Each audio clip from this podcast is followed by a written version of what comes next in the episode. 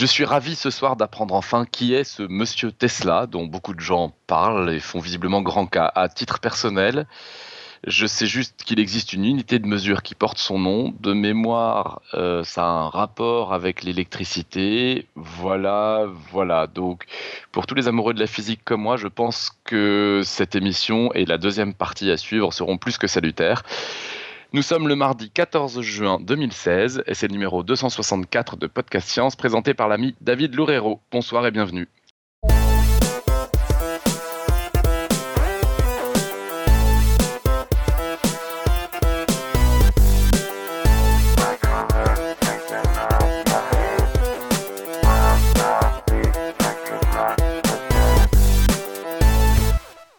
Commençons par un tour de table. Nous avons donc ce soir à Paris Nico, salut. Salut, du coup je m'étais muté, bravo. Du coup tu t'étais muté, c'est bien, tu fais le bon élève. Euh, à Paris donc du coup moi aussi, qui ne me mute pas puisque je parle. Euh, nous avons Johan à Baltimore, mais qui apparemment ne pourra pas trop participer à cette émission. Salut Johan. Salut. Et David Loureiro qui va nous présenter ce dossier. Et tu es à Lyon, c'est ça, sauf erreur? C'est ça, ouais. Bonjour à tous. Eh ben, bienvenue. On peut peut-être rapidement présenter David euh, pour ceux qui ne le connaîtraient pas encore. Pour ceux qui ne le connaîtraient pas, c'est vrai. Donc, euh, David, euh, on va dire compagnon de route de, longue date du podcast, qui participe régulièrement à des émissions radio dessinées et qui surtout est le l'auteur, le je sais pas comment on dit ça. Ouais, as envie, le, papa le papa, le, le, dictateur. le, responsable, le dictateur, le, tout ça de. Euh, Lisez la science. Lisez la science. J'étais avec lire et science et je trouvais pas Lisez la science. Merci, pardon. De Lisez la science euh, où il présente des livres euh, qui parlent de science et dont il voilà qu'il a aimé et qu'il présente pour pour inciter les gens à les lire aussi ou pas d'ailleurs. Et ce soir, il est un particulièrement bon représentant de son podcast parce que tu as lu combien de bouquins pour Tesla là? Alors, juste sur lui, j'ai dû en lire 7 ou 8. D'accord. Tesla et Edison, j'en ai lu un, j'en ai lu deux sur Edison, et puis j'ai lu le bouquin de Moati sur l'alterscience où il parle de Tesla. D'accord. Ok, ok, ok.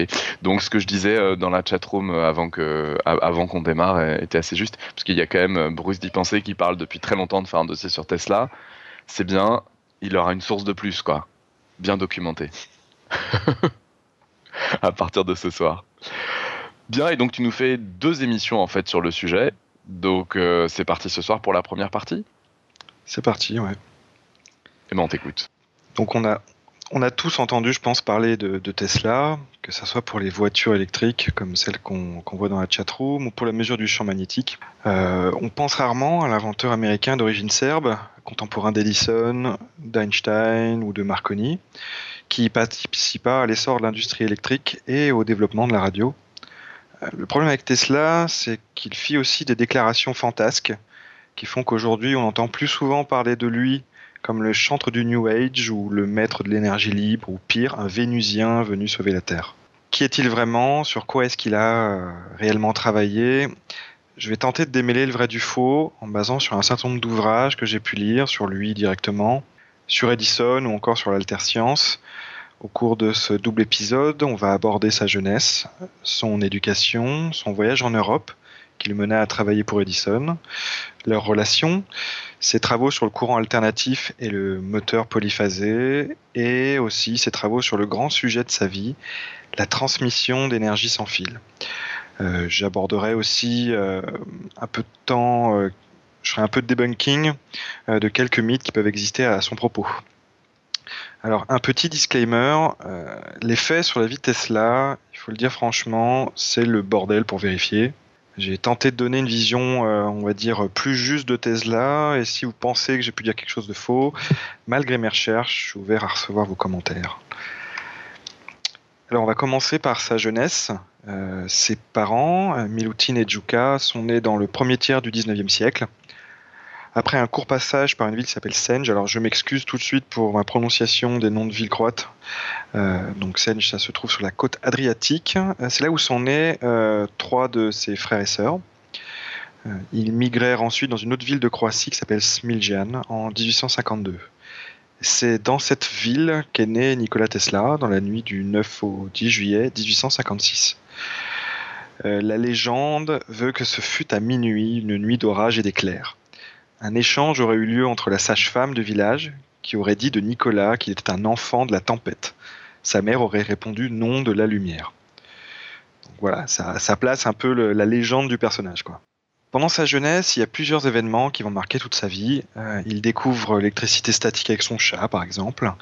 Euh, il contracta une horreur pour les boucles d'oreilles ou encore des troubles obsessionnels compulsifs, les fameux TOC, comme le fait de compter par trois toutes les choses, par exemple. Euh, il développa aussi une capacité désormais fameuse à voir, selon lui, aussi vrai que nature, tout ce qu'il pouvait ima- imaginer. Pendant sa jeunesse, il fut aussi choqué par la mort de son frère, Dane, et ses parents furent très protecteurs avec lui. C'est suite à cet événement qu'ils migrèrent à Gospic, toujours en Croatie, où Tesla entra au collège. Et c'est au cours de cette période qu'il découvrit le principe des turbines, roues à aube, etc. Il prétend qu'ainsi ainsi qu'ayant entendu parler des chutes du Niagara, il aurait dit à un de ses oncles qu'il maîtriserait un jour leur force grâce à cela, et c'est ce qu'il réalisa effectivement près de 30 ans plus tard. Après avoir fini son collège en 1870, il poursuivit ses études dans un lycée avant d'entrer en 1875 à la Joanneum Polytechnic School de Graz en Autriche. Nicolas entreprit un cursus orienté autour des mathématiques et de la physique, et c'est pendant un cours de physique à propos des moteurs ou des générateurs ou dynamos à courant continu que, remettant en cause l'usage du commutateur, son professeur lui expliqua que l'enlever serait aussi impossible que le mouvement perpétuel. Tesla, instinctivement sur son fait, poursuit cette idée pendant de nombreuses années pour aboutir au moteur à courant alternatif polyphasé qui aujourd'hui fait rouler les TGV entre deux grèves notamment. Mais à quoi servait ce commutateur dans les moteurs à courant continu utilisés à l'époque? On va d'abord prendre un peu de recul pour comprendre un peu ces histoires de, de courant continu alternatif et de moteur et générateur d'abord. Le courant continu, c'est celui qui sort d'une pile ou d'une batterie par exemple. Il circulera toujours dans le même sens sans changer d'amplitude. Le courant alternatif, de son côté, va aller dans un sens, puis dans l'autre, un certain nombre de fois par seconde. C'est sa fréquence. C'est celui qui vous, est produit par les centrales électriques et qui est délivré par les prises de courant de nos maisons. Afin de pouvoir faire fonctionner des rotatives ou des machines industrielles qui fonctionnent à l'électricité, il fallait disposer de générateurs qui produisent du courant, de fils pour les transmettre et de moteurs pour les utiliser. Ces deux moteurs devaient fonctionner sur les mêmes infrastructures électriques que celles utilisées pour le télégraphe qui fonctionnait par l'interruption d'un courant continu. Et il pouvait aussi être nécessaire de pouvoir faire fonctionner les machines sur batterie, qui délivrent du courant continu donc. La recherche avait donc tenté d'aboutir à la création d'un couple générateur-moteur à courant continu. Les travaux de l'époque étaient basés sur l'induction magnétique, découverte par Faraday en 1831. L'idée était de générer du courant lors du passage d'un aimant dans une bobine de fil pour le générateur, ou inversement de générer un champ magnétique lors du passage d'un courant dans une bobine pour un moteur. Pour faire fonctionner un moteur, il fallait tout d'abord pouvoir générer l'électricité. Le principe était donc de faire tourner une bobine dans le champ magnétique d'un aimant pour produire un courant électrique dans les fils de la bobine. Donc comme dans une dynamo de vélo ou une roue à aube par exemple. Mais ce courant, il était alternatif par nature. Il fallait un moyen de le rendre continu. C'est un certain Hippolyte Pixi qui inventa en 1832 le fameux commutateur ou collecteur qui permettait de le faire en prenant le courant dans le bon sens à chaque rotation. Une fois le courant continu arrivé au moteur, le système de la dynamo était inversé, le courant passant dans la bobine générait un champ magnétique qui, entre les aimants du stator, la partie aimantée fixe, faisait tourner l'axe. Le problème de ce commutateur, c'est que des étincelles étaient générées quand le courant était récupéré dans un sens, puis dans l'autre, et cela avait tendance à provoquer des incendies dans les usines où était produite l'électricité, ou alors dans les, endroits où les moteurs étaient, installés. Donc ça, c'était pour, expliquer un peu cette histoire de, courant alternatif et continu, et de, moteur continu, et cette problématique de commutateur. Pour en revenir à l'éducation de Tesla, et malgré un bon début à Graz, ses résultats scolaires périclitèrent au cours de ces trois années, car il fut absorbé par le démon du jeu. Il jouait beaucoup, notamment au poker. Et il fuit à Maribor, dans l'actuelle Slovénie, pour travailler.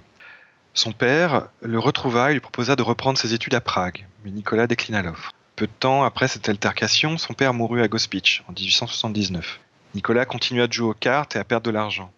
Sa mère, craignant pour sa santé, le convint d'arrêter. Nicolas alla, à ce moment-là, dans la famille d'un de ses oncles pour finir ses études. Mais, en 1881, son oncle ne pouvant plus le financer depuis longtemps, Tesla dut se résoudre à aller à Budapest.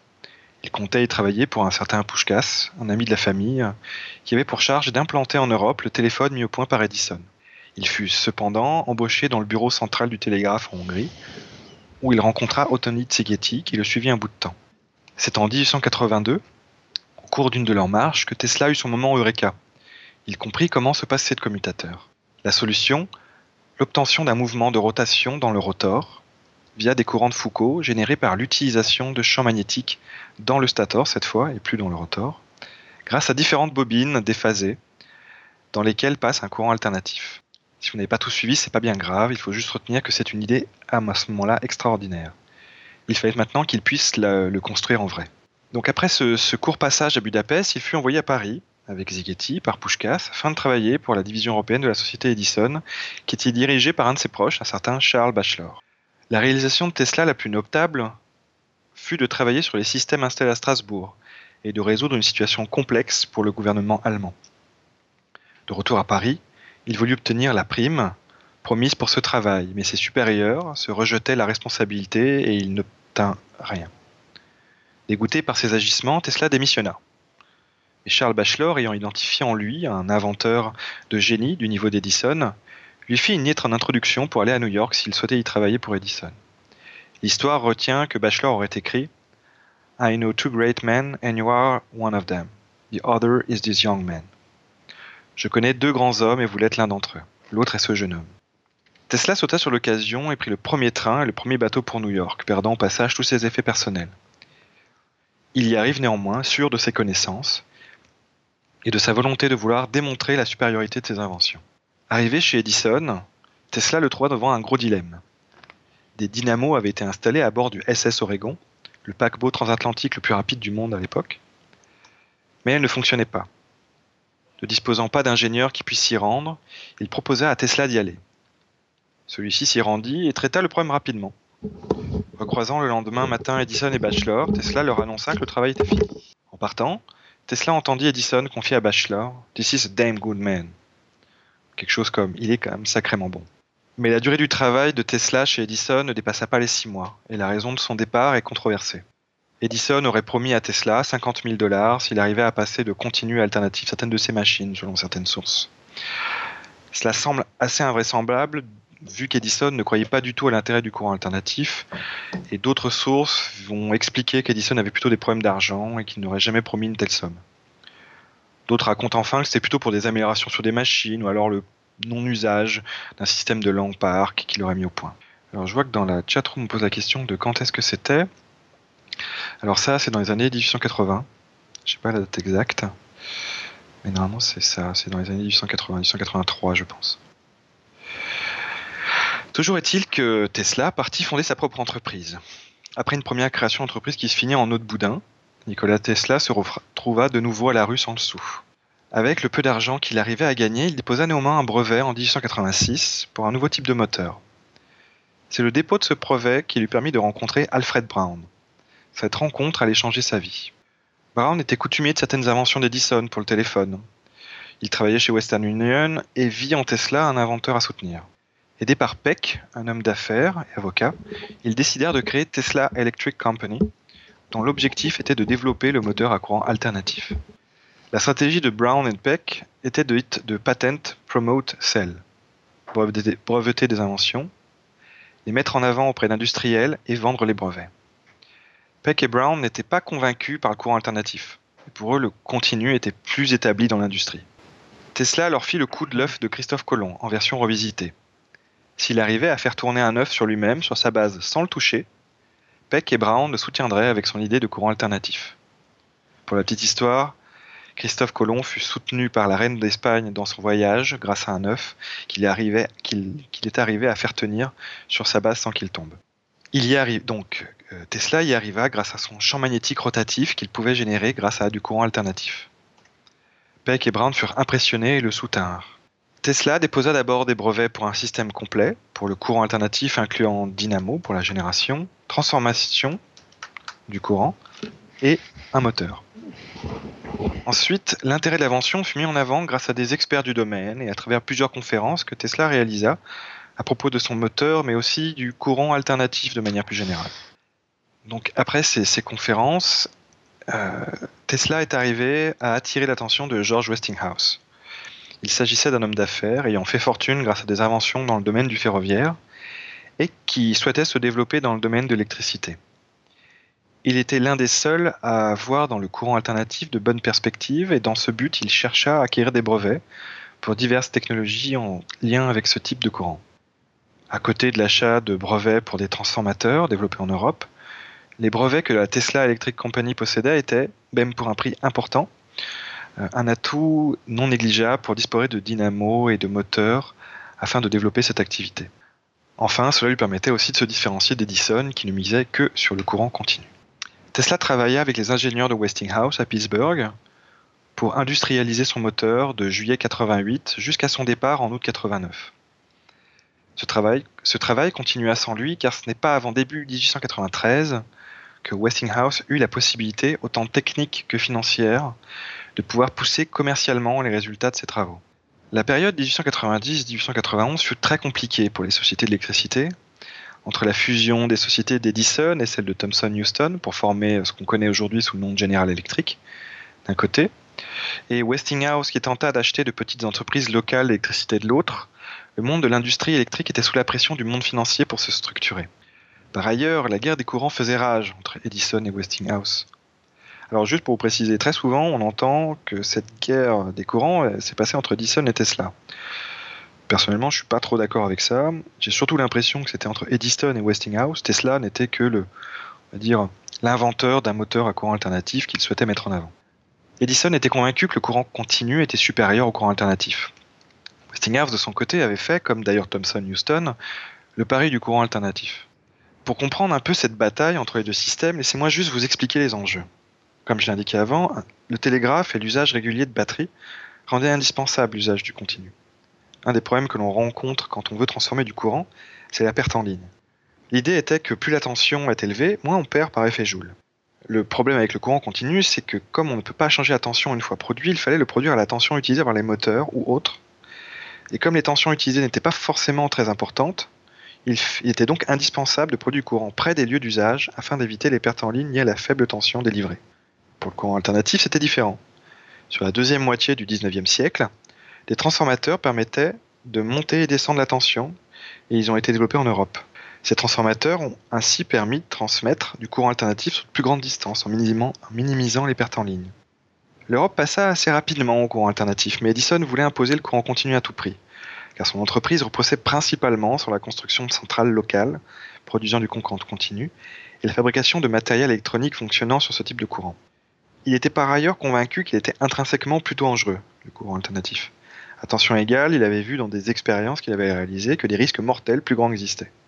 Il semble que ce soit surtout lié aux fréquences utilisées pour le courant alternatif. J'expliquerai un petit peu pourquoi plus tard. Ce lobbying d'Edison se transforma en campagne agressive contre le courant alternatif. Et il alla jusqu'à organiser des démonstrations publiques de sa dangerosité en tuant des animaux. Il arriva même à ce que la première électrocution se fasse grâce à du courant alternatif. Ça, c'est quand même bon parce que on n'a plus ça de nos jours. Quoi. Les gens qui luttent contre les ondes des téléphones portables et tout, ils prennent pas le temps de tuer des animaux pour montrer que c'est dangereux. quoi. ah non, mais il est allé à fond. Hein. Il y a pas mal de, de rumeurs. Il y a des gens qui ont prétendu qu'il avait euh, électrocuté un éléphant. Euh, mais en fait, apparemment, ça, ça serait pas vrai. Mais euh, il y a des rumeurs aussi où, soi-disant, les chiens et les chats du quartier disparaissaient. Et en fait, c'est parce qu'Addison les prenait pour, pour les électrocuter. Y a pas C'est pas reporté comme rumeur dans le film Le Prestige d'ailleurs, ça? Il n'y a pas un cimetière de chats à un moment? Ouais, c'est possible, ouais, je me souviens plus, mais c'est Je l'ai vu il y a longtemps, mais je crois, ouais. Mais bon, en tout cas, il semble avéré que Edison effectivement faisait des démonstrations publiques euh, de l'effet néfaste du, du, courant, euh, du courant alternatif. Après, bon, voilà. Euh, mais en tout cas, toujours est-il qu'on parlait de Westinghouse quand même pour électrocuter des gens. C'est dire à quel point il avait pu faire entrer dans la tête des gens l'idée que euh, voilà, Westinghouse avec son courant alternatif c'était le mal quoi. Ce qui semble pour moi une preuve d'autant plus forte que c'était pas Edison contre Tesla, mais c'était plutôt des bagarres d'entreprise entre Edison et Westinghouse. Toujours est-il qu'en fait, euh, ça n'a eu pas vraiment l'effet euh, escompté. C'est même plutôt l'effet contraire, hein, parce que l'opinion se, se retourna contre lui. Dire, il faisait des démonstrations où il tuait des animaux, c'était pas. voilà. Cette guerre et les efforts importants que Westinghouse réalisa en R&D notamment, concernant le moteur de Tesla, lui imposèrent de demander à celui-ci de renoncer en fait aux royalties euh, qui étaient inclus dans le contrat en lien avec la vente des brevets. Selon Westinghouse, cette condition lui était imposée euh, par les financiers pour qu'il conserve son rôle dans l'entreprise. Euh, Tesla aurait accepté par amitié de renoncer à, pour Westinghouse, aurait accepté de, renoncer à ses royalties. Alors il y a plein de, biographes qui, euh, disent euh, Tesla s'est coupé de millions de dollars de royalties. À mon avis, ce qui serait passé surtout, c'est si Westinghouse n'avait plus été là, il n'y aurait plus de royalties quand même. Ou alors ça aurait fait couler la boîte. Mais en tout cas, c'est pas parce que il n'aurait pas accepté de, laisser tomber ses royalties qu'il les aurait reçus, je pense. Après, après avoir quitté Westinghouse, Tesla prit un nouveau laboratoire à Manhattan, sur la Grande Street. Son idée était de développer les recherches autour du courant alternatif à haute fréquence. Partant des travaux de Hertz qui généraient des ondes électromagnétiques, il tenta de les améliorer, de l'améliorer, et mit au point ces fameuses bobines Tesla. Grâce au phénomène de résonance, il arrivait d'une part à générer ce qu'il appelait des bouffées d'énergie électrique, de réaliser un transformateur, ça lui permettait d'augmenter fortement la tension de son courant, et de produire des fréquences extrêmement élevées. D'ailleurs, lors d'une erreur involontaire, il toucha une partie de son matériel branché sur une bobine Tesla et découvrit l'effet de peau. À haute fréquence, le courant alternatif ne pénètre pas profondément et ne se propage qu'en surface sur la peau, donc, d'où son nom. C'est un effet qu'il exploita ensuite dans la plupart de ses conférences pour émerveiller le public. Il tenait notamment des ampoules ou des tubes fluorescents alimentés par le courant qui passait à la surface de son corps. Il faut noter que Tesla n'était pas un Maxwellien, il faisait pas partie des partisans de la nouvelle théorie mise au point par James, James Clerk Maxwell quelques années auparavant pour expliquer les phénomènes électriques et magnétiques. Euh, il faut voir qu'à l'époque, c'était une théorie plutôt récente. Euh, à la différence de Hertz ou Lodge, il pensait pouvoir justifier des phénomènes observés avec les théories existantes. Pensait que les Maxwelliens se trompaient d'explication, en fait, à vouloir expliquer ça via ces nouvelles théories. D'autant plus que selon lui, les ondes électromagnétiques n'étaient pas capables de se propager sur de grandes distances et que les bouffées électrostatiques euh, dont il parlait étaient plus, plus aptes à justifier des phénomènes observés. Il présenta diverses inventions lors de plusieurs conférences en mai 1891 à New York et en Europe en 1892. Il alla notamment à la Royal Society où il eut l'occasion de s'asseoir dans le fauteuil de Faraday, son héros absolu, et à Paris avant d'aller au chevet de sa mère mourante. Malgré le fait qu'il a toute sa vie prétendu ne pas croire aux prémonitions, il raconte néanmoins que c'est en rêve que cet événement tragique lui fut révélé. Parmi ses expériences de l'époque, on peut en noter une en particulier. Je vais vous la décrire, vous allez me dire à quoi vous pensez. Il prenait deux plaques non connectées et il les tournait vers le ciel. La première était branchée sur son oscillateur, sa bobine Tesla, et elle était connectée à la Terre. L'autre plaque était aussi fixée à la Terre avec une induction bien réglée. Une fois ce système mis en place, il pouvait connecter sur cette seconde plaque un moteur ou une lampe et les faire fonctionner. Donc voilà, on a deux plaques pointées vers le ciel qui ne sont pas connectées entre elles. Une est reliée sur un générateur, l'autre sur un moteur, tous les deux à la Terre, et il arrivait à faire fonctionner son moteur ou ses ampoules. Pour certains, en fait, ça c'est les prémices de la radio, parce qu'il arrivait à envoyer des ondes à travers, enfin tout du moins, il arrivait à faire quelque chose entre ces deux plaques.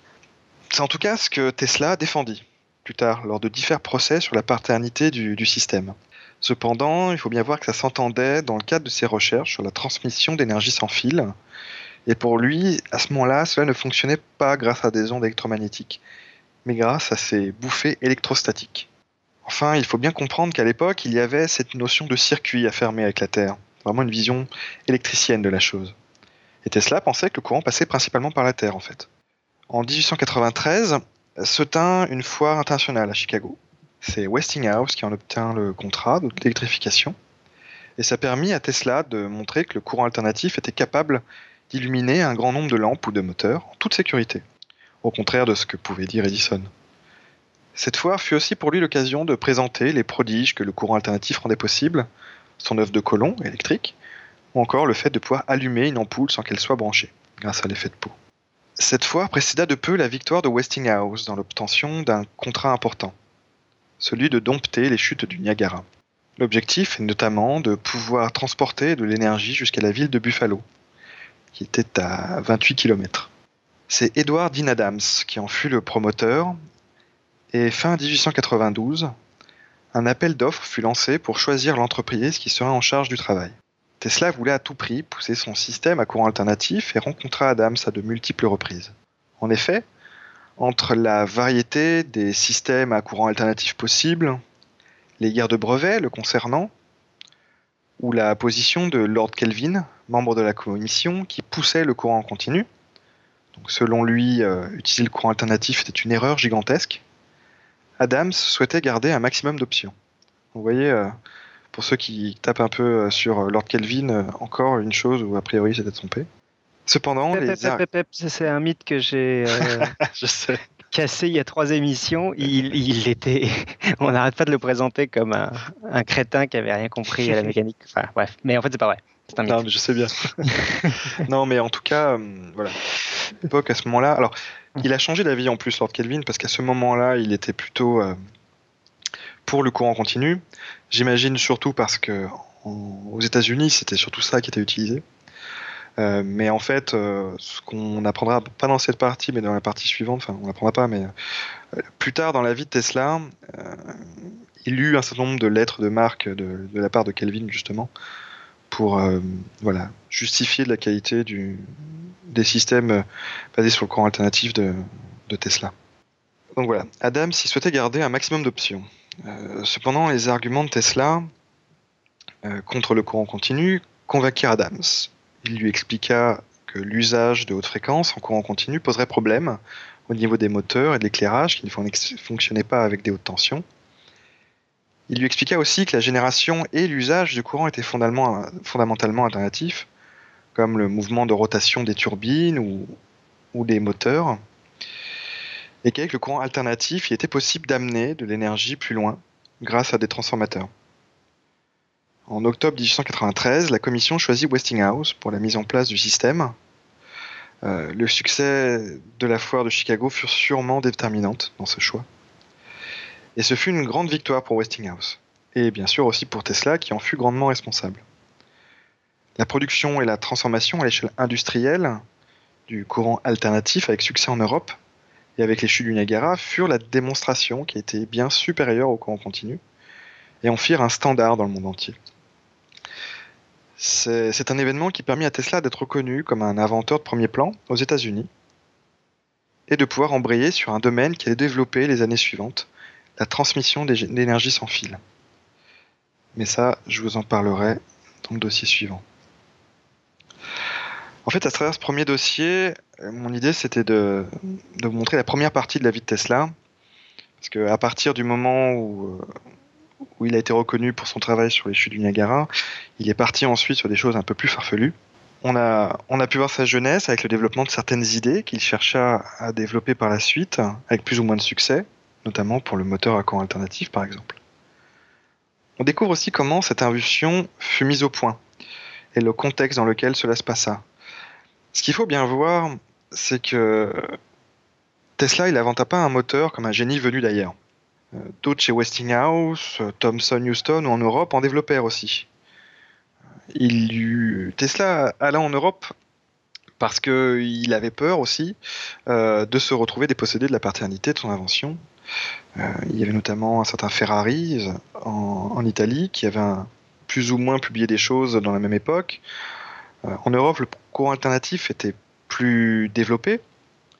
Et euh, en fait, dans les fins, euh, on va dire un peu avant que, les chutes du Niagara soient mis en place, il y eut des installations en Allemagne, notamment avec des moteurs, des transformateurs. Mais a priori, c'est Tesla qui avait en premier déposé un brevet. C'est d'ailleurs pour ça que les années qui suivirent l'industrialisation de, du moteur à, courant alternatif, il y a eu pas mal de procès sur la paternité de cette invention. Des, procès qui furent euh, euh, où Tesla fut défendu par Westinghouse, parce que c'est lui qui possédait les brevets.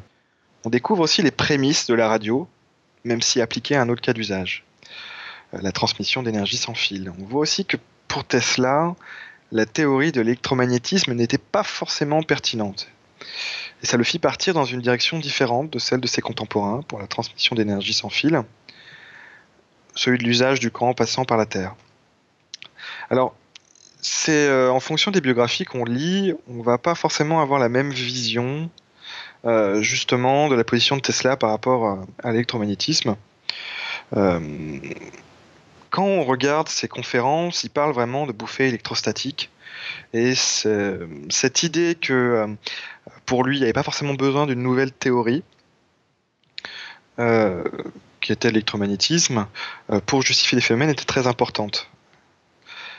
Par ailleurs, cet aspect donc, de, de, propagation des ondes électromagnétiques avec une grande perte de l'énergie des ondes, pour lui, c'était aussi un des facteurs qui faisait que c'était pas la meilleure manière de transmettre de l'énergie. On découvrira dans la deuxième partie la suite de ses travaux, sur cette fameuse transmission d'énergie sans fil et d'une certaine manière sa déchéance, à force de poursuivre des rêves impossibles. Je vais aussi aborder un certain nombre de mythes qui, qui existent aujourd'hui ou qui sont colportés, ici ou là à son propos, notamment euh, les histoires d'énergie libre, euh, est-ce qu'il aurait inventé une soucoupe volante, euh, voilà, ce, ce, genre de choses. Voilà pour cette première partie. Ok, bah, sacrée première partie, mais dis-moi, tu as, été en niveau de timing, tu as été plus, que, plus que correct, quoi. Bah pourtant, tu sais que le dossier fait plus de, plus de 4000 mots. Ah ouais, mais bah écoute, c'est parfait, je crois que t'es pile à une heure, quoi. Ah, J'ai pas vu passer beaucoup de questions, à part qu'on a eu l'énumération de toutes les apparitions de, Tesla, dans, que ce soit dans la pop euh, culture ou dans, euh, ou, dans l'industrie. Euh, c'est amusant parce que ça veut quand, quand même dire que, que c'est un nom, euh, comme tu disais, qui, qui est assez mythique et qui, qui fait, qui fait qu'on imagine beaucoup, beaucoup de choses sur le monsieur, quoi. Mais. Euh, en fait, enfin, si j'ai lu un certain nombre de bouquins, je voulais en parler dans la deuxième partie, il y, y, a toute la problématique des, des bios, quoi c'est que euh, Tesla, à l'époque, euh, il faisait plein de déclarations super fracassantes, pas dans cette première partie de sa vie, plutôt dans la deuxième partie. Et, euh, en fait, ça posait aucun problème, quoi. Il était du genre à, dire qu'il avait fait un certain nombre de choses alors qu'il les avait à peine imaginées. Euh, ce qui fait qu'il euh, prétendait avoir fait plein d'inventions, euh, soit qu'il n'avait pas, le temps après d'industrialiser, soit qu'il ne pouvait pas du tout. Et tout le lien, alors moi j'ai aucune notion de Tesla et compagnie, donc j'en ai vraiment que la notion pop culture, et ce lien un peu avec la magie et la prestidigitation, c'est complètement romancé ou ça il y a un petit lien qui existe?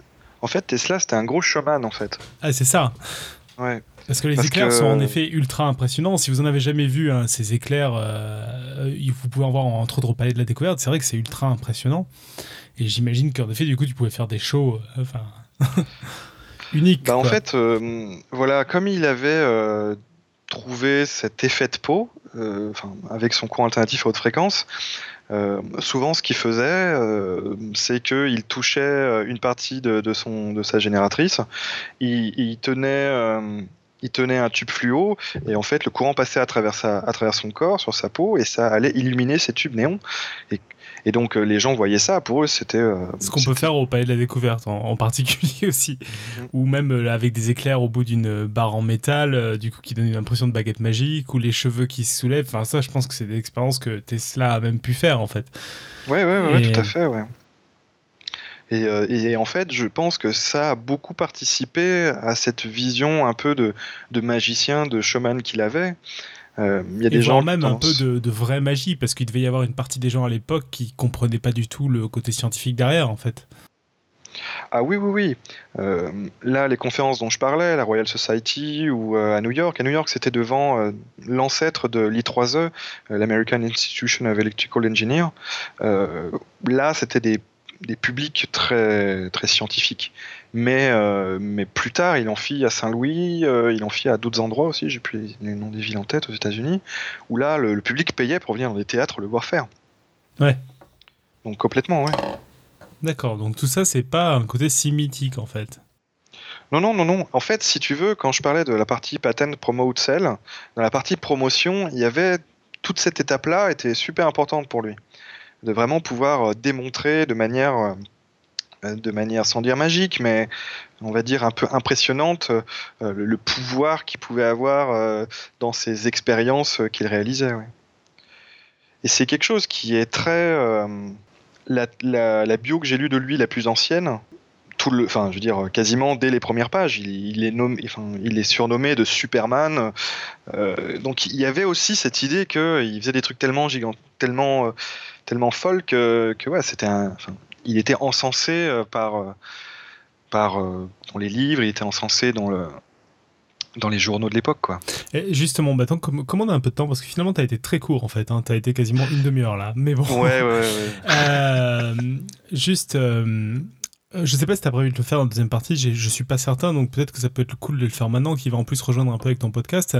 Est-ce que tu peux nous faire un retour de comment est abordé Tesla dans la littérature de, de, biographie, de, de, description scientifique, historique et compagnie? Parce que en ayant lu autant de bouquins sur Tesla, je sais même pas si je connais d'autres personnes ou si on peut trouver d'autres personnes qui a tout lu un peu de ce qui était dispo à peu près de manière potable sur Tesla.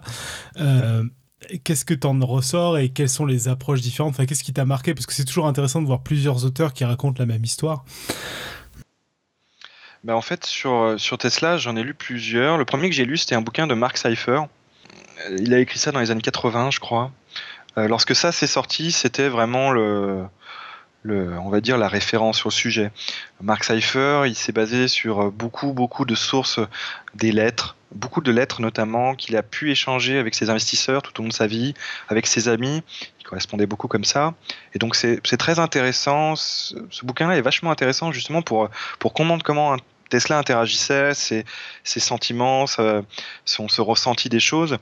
Donc, euh, vers la fin de sa vie, il était extrêmement erratique, euh, notamment dans ses interactions avec euh, James Pierpont Morgan, un de ses investisseurs. Une lettre, il l'encensait, il disait que grâce à lui, il allait faire des millions de dollars. La lettre suivante, il disait mais vous êtes un, monstre de pas m'aider. Enfin, on comprend qu'il était dans un état, euh, je pense, émotionnel super complexe, hein, super compliqué. Bon, il était quand même pas mal dans la merde aussi à côté de ça, parce qu'il n'y avait plus rien qui fonctionnait, il n'arrivait plus à trouver de fric. Donc celle-là, elle est intéressante pour ça. Par contre, côté technique, c'est, enfin, Max Seifer, c'est pas le meilleur physicien du monde. Sur son site, il a tendance à dire que Tesla avait raison de euh, de pas être d'accord avec Einstein concernant la relativité générale. Bon, depuis, on s'est rendu compte quand même que Einstein n'était pas, si tort que ça, quoi. Donc euh, voilà. Euh, celle que je conseillerais, moi, c'est vraiment celle de Bernard Carlson. Euh, je sais plus comment elle s'appelle, je dois l'avoir quelque part. Euh, que, voilà, c'est Tesla Inventor of the Electrical Age. Qui est pas très bien, qui est pas très bien noté pourtant sur les sur euh, Goodreads. Eh ben, franchement, dans celle que j'ai lue, c'est celle qui m'a semblé le plus pertinent. Alors déjà parce que techniquement, Bernard Carlson, il tient la route. Typiquement, c'est le seul qui parle de ces aspects de, bouffée électrostatique. Alors j'étais un peu surpris parce que pour avoir euh, échangé avec Dr Goulu justement sur ces aspects de, position de Tesla par rapport à l'électromagnétisme, euh, et en fait en regardant ces conférences, il parle effectivement de ces histoires de, bouffées électrostatiques, qu'il n'était pas forcément d'accord avec cette vision euh, de l'électromagnétique. Et en fait Bernard Carlson, outre outre ça, il présente aussi un peu, euh, c'est ce qui est intéressant, le, contexte, on va dire, euh, business et, euh, de, l'innovation de l'époque dans lequel tout ça se, plaçait. Et je trouve que ça, c'est intéressant parce que on comprend aussi un peu toutes ces histoires de, de façon de promouvoir ces inventions que qu'on voit pas forcément dans les autres bouquins, quoi, qui se limitent plus à la vie de Tesla. Et puis après, euh, ce qu'il y a, c'est que Cypher, comme je disais un peu, et par contre, une que moi j'ai pas aimé du tout, celle de Margaret Cheney, où là, euh, Tesla est crédité de, euh, de toutes les inventions imaginables qu'on peut, peut avoir en tête. Margaret Cheney, pour lui, pour elle, il a inventé la radio, il a inventé les rayons X. Limite, il aurait pas, il aurait inventé le cycle, le, le, le, cyclotron, enfin le, cyclotron, pardon. Et ça fait très tiré par les cheveux, quoi je parlerai dans le prochain épisode de. Mais ce qui est, ce qui est marrant quand tu décris euh, sa manière de présenter les choses, etc. Euh, aujourd'hui, on retrouve un peu ça euh, avec toute une partie d'inventeurs qui sont des entrepreneurs et donc qui ont une entreprise derrière. Mais j'ai l'impression que Tesla, c'était plus du côté spectacle en fait, que du côté créer une invention qu'après il va vendre et, faire fortune avec, non? Bah, il est en fait, je pense qu'il n'a jamais su s'arrêter à une invention et il n'a jamais voulu la faire fructifier, en fait. Ouais, mais par contre, il a voulu en faire du spectacle avec et d'impressionner les gens, quoi. Et eh ben en fait, pour si tu veux, je pense que ce qu'il y a, c'est que c'était un peu une époque, fin, fin du 19e, où euh, Tesla était pas, c'était pas un scientifique, quoi. C'était un inventeur. Lui, il voulait faire plein d'inventions. Et euh, il voulait les montrer, il voulait. Euh, euh, il voulait que, que, les gens voient qu'il inventé des choses super importantes, je pense. Il voulait assurer des rentrées d'argent pour continuer de, développer ses inventions. Mais par contre, tout le truc de, on va dire, d'industrialisation, pour lui, enfin, c'est pas que ça disparaissait, c'est qu'en plus, comme il avait cette idée qu'il pouvait tout imaginer euh, dans sa tête et qu'à partir du moment où dans sa tête ça fonctionnait, euh, ça marcherait pareil dans la vraie vie. Euh, pour lui, voilà, c'était, il y avait que le travail d'invention de entre guillemets de design initial qui avait l'air d'être important, quoi. Et donc il faisait après ce que tu, ce que tu entends par travail de, un peu de, magicien, de, de, show, pour, pour démontrer la qualité de ses inventions et essayer de trouver de l'argent. Et malheureusement, ça n'a pas tout le temps bien marché ouais, mais je trouve, ça hyper intéressant parce que ça a été rare des scientifiques, parce que même si tu dis que c'est pas un scientifique, il a, il a, il a fait avancer la, la science, mais comme d'autres inventeurs hein, à la limite. Euh, mais euh, qui, avait ce, côté spectacle euh, qui, qui, qui l'intéressait, quoi, finalement. Mmh, c'est marrant. Mmh, mmh. Ok. Et donc dans les autres biographies, après, parce que là, tu en as cité trois, et il y, en a, y, en a, y en a au moins cinq, six autres. Alors en fait, il a, lui a écrit une autobio ah, qui s'appelle euh, My Inventions. Euh, par contre, c'est une autobio. Euh, enfin, comment dire Il ne suit pas de, fil continu, quoi. Et ça lui arrive. intéressant. Ouais, ouais, c'est vachement intéressant parce que ça, ça donne sa vision de certain nombre de choses. Par exemple, il y a plein de, je disais, je chantre du New Age en introduction. Il y a plein de gens pour qui Tesla, euh, il a fait, enfin, il a fait plein de trucs euh, très ésotériques. Ah ouais, en fait, il avait autobiographie de 65 pages quand même. Donc c'est pas non plus. Euh, ouais, je raconte ma vie sur, sur un million de pages, quoi. Mais, mais il, par exemple, lui, là-dedans, explique que il était, selon lui, en fait, il avait cette idée que les, les, hommes avec un grand H, on va dire les humains, étaient des automates dont toute la vie en fait était qu'une suite de réponses à des stimuli extérieurs. Donc c'est pour ça qu'il croyait pas euh, toutes ces histoires d'esprit, de fantômes, etc. Enfin tout du moins c'est comme ça qu'il le raconte. Et que pour lui, euh, c'est pour ça que je disais tout à l'heure, euh, il, disait qu'il avait eu de la prémonition sur la mort de sa mère et en même temps à côté il disait que il pouvait toujours ramener tout ce qu'il avait euh, pu avoir comme prémonition à certains euh, soi-disant événements euh, qui étaient que le déclencheur de tout ça. Donc il était plutôt dans cette idée que l'homme était, que l'humain était un, robot en fait, un automate, et, et qu'il n'y pas ces histoires d'esprit et, consorts quoi. Donc ça, il en parle là-dedans. Après, il y, en a une qui est souvent aussi réutilisée, qui est celle de John O'Neill, Prodigal Genius, The Life of Nikola Tesla. C'est là-dedans, en fait, où, euh, où il parle de Superman pour parler de Tesla. Euh, c'est quelqu'un qu'il a connu de son vivant et, euh, et avec qui il a échangé. Alors, le, problème, c'est que là-dedans, il y a très peu de sources hein, dans celle-ci. Il y a très peu de sources, donc il y a pas mal d'affirmations assez, assez péremptoires. C'est un peu ça le problème avec, avec celle-ci, je trouve. Après, il y en a une que j'ai lue aussi qui s'appelle Prophet of the Modern Technological Age de Michael Simmons. Euh, ça, c'est une bio de seconde main. Euh, c'est-à-dire qu'en fait, il se réfère surtout à Margaret Cheney. Tout le long, il dit euh, voilà, as usual, observes Margaret Cheney, Tesla comment to the press smack of exhibitionism. Voilà, tout le long, c'est comme ça en fait. Il ne fait que référence à la bio de Margaret Cheney. D'accord. Ah, ok. Donc bon, c'est pas hyper sourcé quoi. Non, c'est bah, il y en a une quoi. Il y a une source, c'est celle de Margaret Cheney. Alors souvent en fait, on a tendance à opposer Tesla et Edison. Euh, bon, moi, je, c'est quelque chose que je comprends pas beaucoup, beaucoup, quoi. Euh, ok, Edison, ah, t'as, la guerre industrielle, quand même. Moi, ce que j'en ai compris, c'est que t'as une guerre industrielle où euh, t'en as un qui promouvoit le courant alternatif et l'autre courant continu. Et puis, bah, c'est une, histoire de guerre de normes, en fait. Pour moi, c'est du même niveau que la guerre qu'il y a eu euh, il y a quelques années entre le Blu-ray et le, euh, je sais plus quoi, le HD DVD, quoi. C'est une guerre de normes sur le courant. Bah, j'ai l'impression que si tu veux, ça a surtout été une guerre en fait d'appareils industriels entre Edison et Westinghouse en fait. Parce que Tesla, lui, ok, il a mis au point son, son moteur, ok, il en faisait la publicité, mais, euh, mais on disait pas on va, on va Teslaer euh, quelqu'un pour électrocuter, on disait on va Westinghouse. C'est dans ce sens-là qu'il me semble que quand on a tendance à les opposer tous les deux, alors après, oui, c'était des inventeurs tous les deux, qui ont fait des inventions, l'un côté courant continu, l'autre côté courant alternatif. Peut à la limite les opposer comme ça. J'ai lu un bouquin de Charles Rivers Editors, justement, où on les, ils font en fait on va dire, ils racontent leur, leur vie à chacun euh, en parallèle. Et il y a très peu de, moments en fait où ils échangent, à part ce moment où ils travaillent ensemble, euh, où Tesla travaillait pour Edison. D'ailleurs, quand on lit les bios d'Edison, moi j'en ai lu deux, il n'y a que dans une des deux que Tesla est cité à un moment. Donc, euh, alors que euh, cette guerre avec Westinghouse, elle est mentionnée dans, dans les bios d'Edison, quoi. Ouais. Ok. Pour bien. Bah ouais.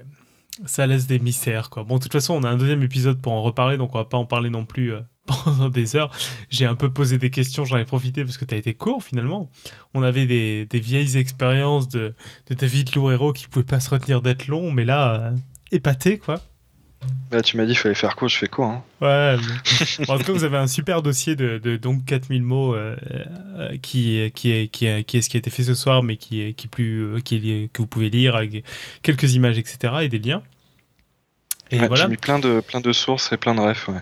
Euh, Est-ce que tu as fait ton de job? Oui, j'ai une côte, si c'est ça la question. Ah, ça fait plaisir. Et eh bien écoute, c'est à toi. Alors, euh, c'est une côte de Tesla, pour pas faire. Euh, qu'il aurait, euh, en fait, lors d'une interview qu'il aurait donnée au New York Times le 19 octobre 1931. If Edison had a needle to find in a haystack, he would proceed at once, with the diligence of the bee, to examine straw after straw until he found the object of his search. I was a sorry witness of such doing knowing that a little theory and calculation would have saved him 90% of his labor. Tu nous traduis? Euh, Donc, si Edison avait eu une euh, aiguille à chercher dans une botte de foin, il aurait, précédé, il aurait procédé tout de suite avec euh, diligence. Je sais pas trop comment traduire ça. Euh, c'est une bonne question, c'est pas évident. Avec le, on va dire, je sais pas, l'énergie d'une abeille, disons, pour examiner on va dire brin par brin. Empressement, voilà. brin par brin, euh, chaque, euh, euh, jusqu'à trouver l'objet de sa, de, sa, de sa recherche. J'étais un témoin malheureux de, de telles actions, sachant qu'avec un peu de théorie et du calcul, euh, cela lui aurait sauvé 90% de son temps.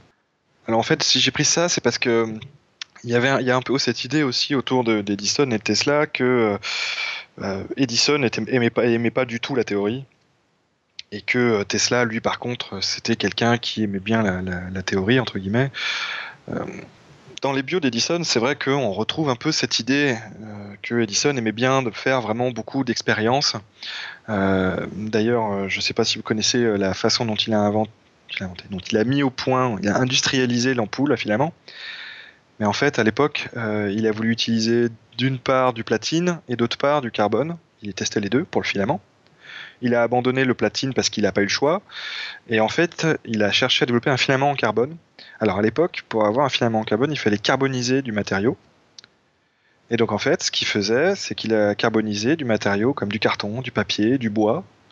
Et en fait, il est arrivé à faire des filaments qui cramaient pas trop vite avec des fibres de bambou. Et donc en fait, il a testé plein, plein, plein de types de, fibres qui pouvaient faire carboniser pour les transformer en filaments de carbone. Il a envoyé des mecs aux quatre coins du, monde pour arriver à trouver les meilleurs. Il les testait toutes. Donc ça, c'était dans sa façon de, de faire. Tesla, lui, ce qu'il prétendait, c'était que il arrivait dans sa tête à faire un design de ses moteurs jusqu'à arriver à une, notamment ses moteurs, jusqu'à arriver à une, une version qui fonctionnait. Euh, donc il faisait des calculs dans sa tête et puis ensuite il la mettait en application. Ouais, c'est une approche un peu différente, quoi. ok. Bah écoute, faudrait que tu me files cette côte parce qu'elle est un peu longue, mais c'est une super côte. bah, elle est dans le, dans le doc que je vous ai partagé normalement. Ouais. Ok, ok. Et bah, comme s'il n'y a que toi qui bosses ce soir, je crois que tu peux quand même pitcher ta deuxième partie. Alors.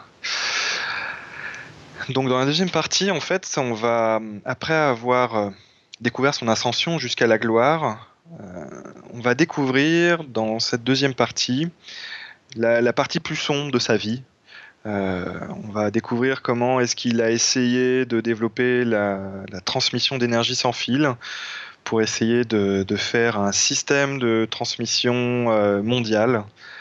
C'est comme ça qu'il l'appelait. les systèmes de transmission sans fil mondial, jusqu'à ce qu'il, on va dire, périclite complètement et parte sur des idées assez farfelues plutôt sur la fin de sa vie. Et on va en profiter aussi pour débunker un certain nombre de, de fausses idées à son propos. J'en ai parlé un petit peu, euh, typiquement des choses comme euh, euh, le fait qu'il qu'il aurait soi-disant enfin, permis, obtenu l'énergie libre, voilà, des, choses comme ça, qu'il aurait inventé une soucoupe volante. Enfin, il y, y, a des délires assez, assez fous furieux à son propos. Je vais essayer de, de débunker un peu tout ça. Ok, bah super. Impatient de voir la suite, ma foi, la semaine prochaine du coup. Finalement, dossier en deux épisodes en deux semaines, puisque tu nous as un peu sauvé en dernière minute euh, d'un problème de calendrier. Euh, merci à toi. Est-ce que les autres ont des choses à rajouter, euh, Robin ou Johan, s'ils sont encore dans le coin? Je crois que Robin est revenu. Oui, oui, je suis là, mais bah, du coup, j'ai raté une bonne partie du, dossier. Alors, comme il était pas très long, j'ai raté l'essentiel, je suis désolé. Là, ah, tu bosses quand même au Palais de la Découverte où il y a encore des expériences qui datent de Tesla, quoi. Bah oui, oui, non, mais du coup, là, quand j'ai vu les images de, de, de, grosses étincelles et tout, ça m'a effectivement. Euh, et puis, euh, dans les vidéos qui ont été euh, postées, là, il y, a y a une cage de Faraday, tout ça. Moi, je sais pas, bêtement, cage de Faraday, ça me faisait pas penser à Tesla, mais j'en apprends, j'en apprends. non, non, mais du coup, je vais, je vais réécouter, c'est bien. peut-être, en fait, ça m'a rappelé des trucs. Je crois que j'avais déjà entendu parler de Tesla, mais je pense, que maintenant que mon cerveau va un tout petit peu mieux avec la physique, je vais peut-être retenir des trucs. ok. Euh, je crois qu'on l'a un peu perdu. Euh, du coup, ben voilà, finalement. Est-ce que toi, tu as quelque chose à rajouter, David? Un peu trop beau pour, euh, pour liser la science, peut-être? Ça fait longtemps que tu n'en as, pas fait, non? Ou c'est moi qui écoute pas assez mes podcasts?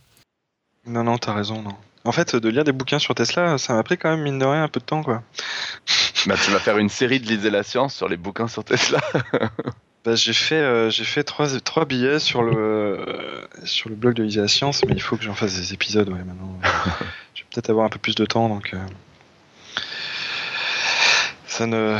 Ça sera peut-être pour les prochains, ouais. Ok, donc rien de plus à dire sur Lisez la science, à part aller écouter, et bientôt des nouveaux Pour épisodes. Ceux qui connaissent pas, aller écouter, ouais. Ok, super. Donc, euh, c'est lisez la science. C'est sur quel site déjà? Ça n'a pas changé C'est chez euh, WordPress, ouais. C'est pas chez euh, une adresse en PodCloud ou je sais plus quoi? Alors, en fait, tu as le, blog qui est chez WordPress. Donc. D'accord. Et normalement, tu as le, flux, en effet, qui est hébergé par PodCloud. Donc, lisez la science.podcloud.fr de mémoire. Voilà. Où il y a plein de critiques de bouquins. Vous pouvez en savoir plus. Bah super, bah du coup là-dessus, euh, je propose de conclure, sauf s'il y a des choses à rajouter. Euh, sinon, bah, je vais conclure. Donc, euh, on est, vous en savez plus sur la montée de Tesla, le, courant alternatif, la, pseudo-guerre avec Edison, et puis, et on se retrouvera la semaine prochaine pour en savoir plus sur la suite, sur un peu des rumeurs et puis la, la fin de la vie de Tesla.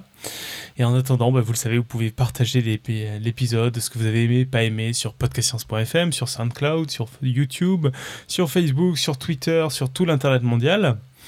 Et puis bah, donc on se retrouve la semaine prochaine, euh, mardi en live, pour euh, la fin de Tesla. Et d'ici là, que servir la science soit votre joie.